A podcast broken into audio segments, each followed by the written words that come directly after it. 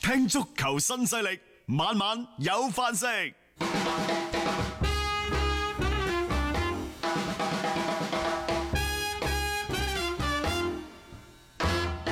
嗱喺度呢就加條廣告啊！嚟緊嘅禮拜日，大家知道啦，廣州恒大就會係打山東魯能泰山。係禮拜三傍晚呢，係會打深圳佳兆業，亦就係聽晚富力係出場嘅。係啊，後晚廣州恒大係出場嘅，係係咁我哋喺誒 PP 嗰度呢，我聽晚嗰場播一播，禮拜三誒對 PP 嗰場賽事 誒對對嗯深圳佳兆業嗰場賽事呢，我哋會喺 PP 體育嗰度為大家帶嚟呢場賽事嘅廣東話旁述。係去到禮拜日嘅賽事呢，我哋就要再次投身到線下活動。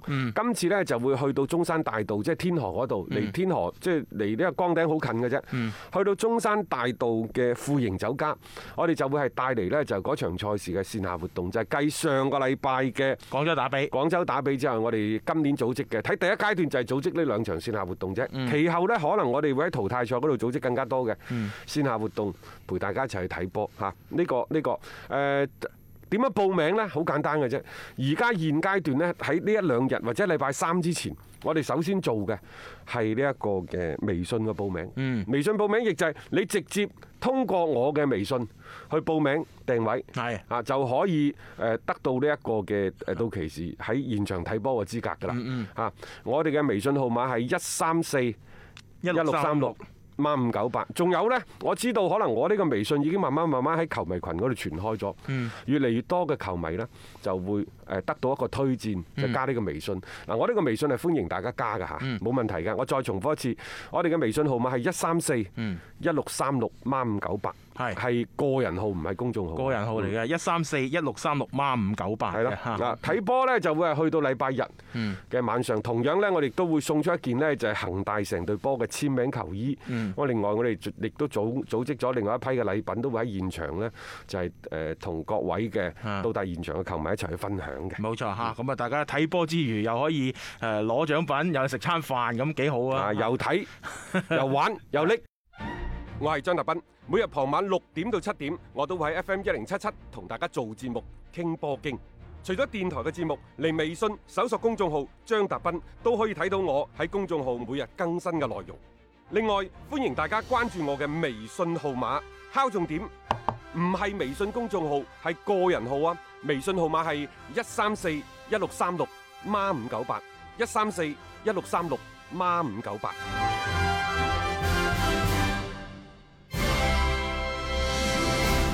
接住呢，我哋嘅話題繼續放翻曼聯嗰方面啦，有最新嘅消息咯喎，嚟自意大利嘅消息，嚟自都靈體育報嘅消息，話保羅普巴正喺度密鑼緊鼓地等待二零二一年重返祖雲達斯，下個賽季嘅下窗啊！係早嘅話，甚至乎明年一月份就會加盟斑馬軍團，即係有講到似層層咁啊我即係如果真嘅話，又係我哋之前所判佢咯。每逢大賽年必有喐動啊！嗱，其實作為而家曼聯嘅主帥蘇斯查呢，亦都期待住即係保羅普巴喺新賽季有好嘅表現、好嘅成績嚇。似乎保羅普巴離隊嘅計劃呢就沉寂咗落嚟，球員本人呢亦都想喺曼聯嗰度好好地表現。畢竟過去呢個賽季嘈咗一個賽季，亦都冇打幾場比賽。點解突然間會咁樣傳翻出嚟呢？嚟自都靈體育報嘅消息。 即係佢想轉會嘅賊心不死，所以我唔係我點解用到賊心呢個字？因為我對保羅普巴呢個人真係冇乜好感。誒呃佢啲行為真係唔好，對於啊俱樂部嚟講嚇，呢呢啲真係二五仔反骨到極點嘅一種嘅人板嚟啊，可以咁樣講，因為一次又一次咁樣樣去傷害俱樂部嘅利益，傷害球迷嘅感情。好啊，啊打得好地地嘅時候，好少少嘅時候又企翻出嚟，廿文廿武，好似又要為球隊要點樣樣，言猶在耳，馬上又要諗啊要咁走點人。解明年走呢？因為佢係二零一六年加盟，當初簽咗五年嘅合約，係啊，五加一嘅合約。嗱咁嘅各差唔多時間啦位，二啊零一六年嗰陣時廿九萬嘅基本年薪到而家未升過，嗯亦都因為呢就係曼聯冇歐冠嘅資格呢減咗百分之廿五，而家升翻上去啦。保羅普巴同埋曼聯嘅合約明年到期，但係曼聯擁有自動延長一年嘅係選選項項。亦就話呢，誒保羅普巴喺未同曼聯續約，而曼聯有未激活呢一所謂嘅自動做一年嘅基礎上呢一月份理論上保羅普巴可以傾下家，係明年夏天係自由轉會。冇錯，曼聯如果係激活嗰一年嘅話，就係全部向後推一年。係啊，所以保羅普巴而家諗呢個選項。嗯， 即係可能係諗諗定先咯，先鋪定路先啦。因為即係一路傳佢會走會走咧，呢、個已經唔係第一日嘅一個事情嚟㗎啦。咁大家唔好以為呢，好似上個賽季嘅後段啦，佢出翻嚟踢波，特別搭住呢個班奴費林迪斯，好似好好，我就一定定咗我落同你嚟。講啦，有啲人天生反骨，係佢就係養唔熟嘅。冇錯啊，啊點樣去睇一個人係咪天生反骨啊？可能你睇下保羅普巴個樣就係天生反 骨。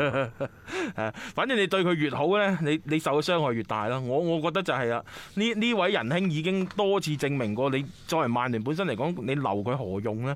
即係心唔喺度嘅話，你咪即係一個好嘅價錢，一個好嘅方式，咪送走佢，大家都好咯。即係無謂再糾纏於呢一個人究竟仲效唔效力於曼聯。我覺得而家曼聯係咪真係咁需要保羅普巴呢一種嘅球員先啊？就算戰術上面需要，但係更衣室上面嘅隱患，你要去排除㗎。即係我覺得呢樣嘢真係要諗掂佢。誒誒，其實呢兩日仲有一件幾好玩嘅消息嘅，就係、利物浦嘅傳奇名宿啊加力查。係加力查其實有時打嘴炮、打嘴仗呢，佢真係唔夠加利利維利嚟嘅啊係喎。啊係誒啊，佢呢就喺呢一個鏡報嗰度有一個專欄，嗯喺呢個專欄嗰度佢就寫呢，佢話你哋曼聯啊最好快啲啊買咗新組過嚟。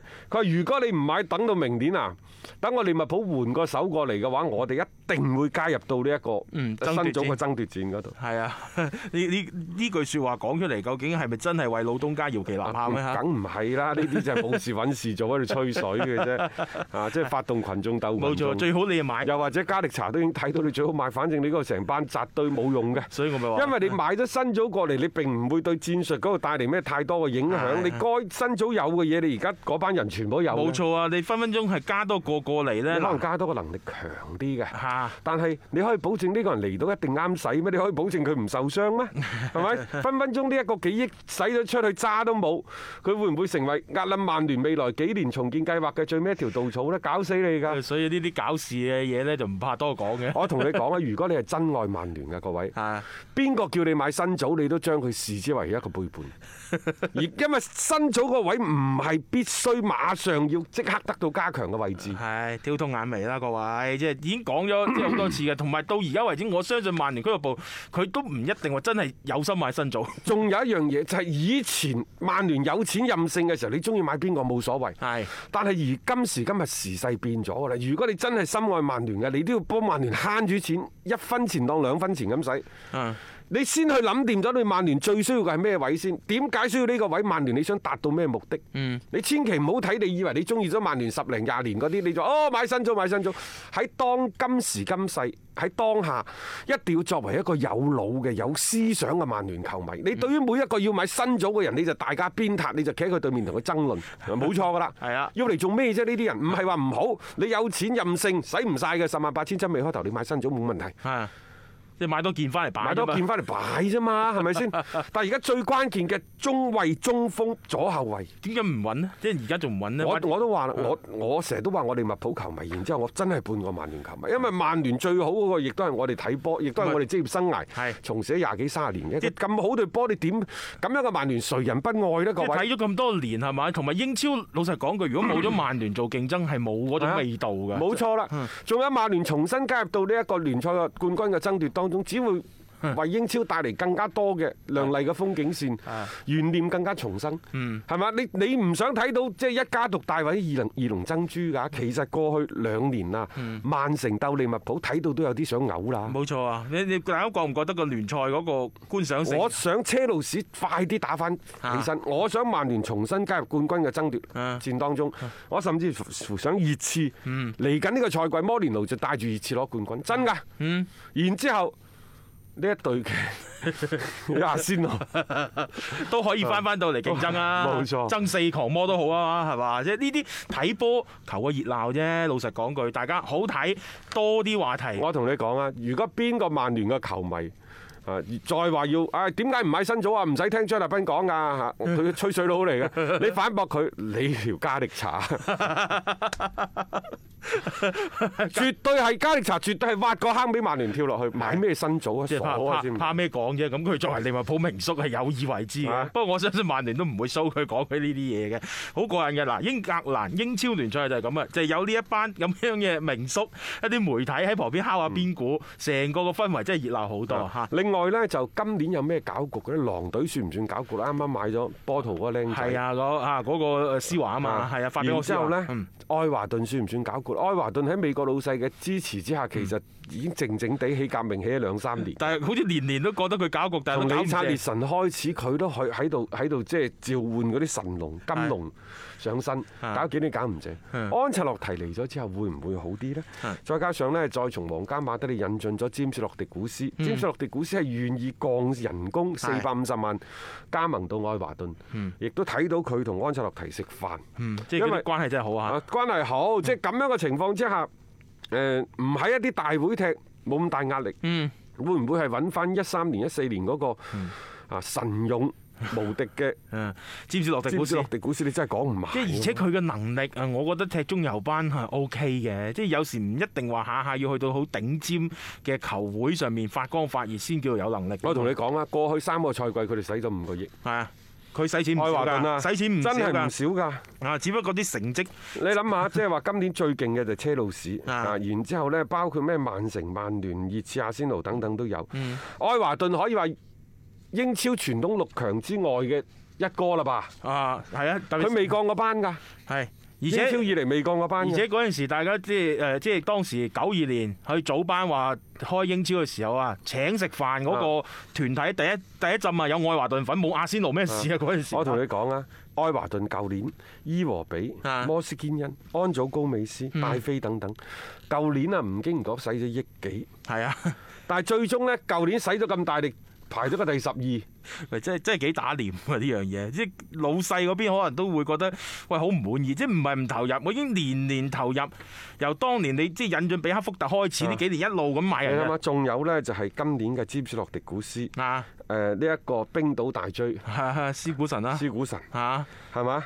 拿波利嘅阿阿蘭係蘭已經係入咗嚟啦，哈即係你會睇到佢道古里，即係嗰個啊道古都里都古里啊，係道古利，道古利係啊，屈福巴福特嘅，嗯特嗰、個，所以你你會睇到即係而家呢班人全部離晒㗎。呢隊呢隊愛華頓，舊年我已經講啦，嗯佢係有機會挑戰傳統六強啊。係今年再加上有名帥嗯安察洛提嘅壓陣，我認為啊，我感覺呢隊愛華頓應該係唔係都要殺翻至前前六名啦吧，冇錯甚至乎啊殺到上去前四吧即。係爭奪一下啦亦就話今年呢隊愛華頓，佢絕對絕對唔好將自己定位係一個、一個所謂嘅攪局者咁嘅冇角錯色。佢應該就係要向前四發起衝擊嘅球隊，要有啲追求先得，唔好每年就踢嗰兩場墨西賽德棍打比就收工。 即係我而家覺得呢幾年都係咁樣樣，就係、踢墨西賽德棍打比嗰陣時叫做落力啲嘅啫，其他嗰啲即係好似感覺啊得過且過，唔得㗎。你你投入咁大，而且我覺得由請安察洛提嗰日開始，再加上呢個夏天繼續咁樣嘅一個投入去補強陣容咧，佢哋成個俱樂部嘅嗰個心思對聯賽方面都係有一定嘅諗法嘅。咁我覺得係時候啊，即係幾個賽季落嚟嘅投入，你都應該出翻少少嘅成果啦。咁新嘅賽季其實呢隊嘅愛華頓真係幾值得大家去留意嘅。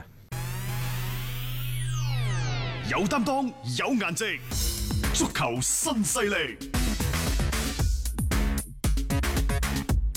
接住落嚟呢，我哋睇睇歐洲國家聯賽。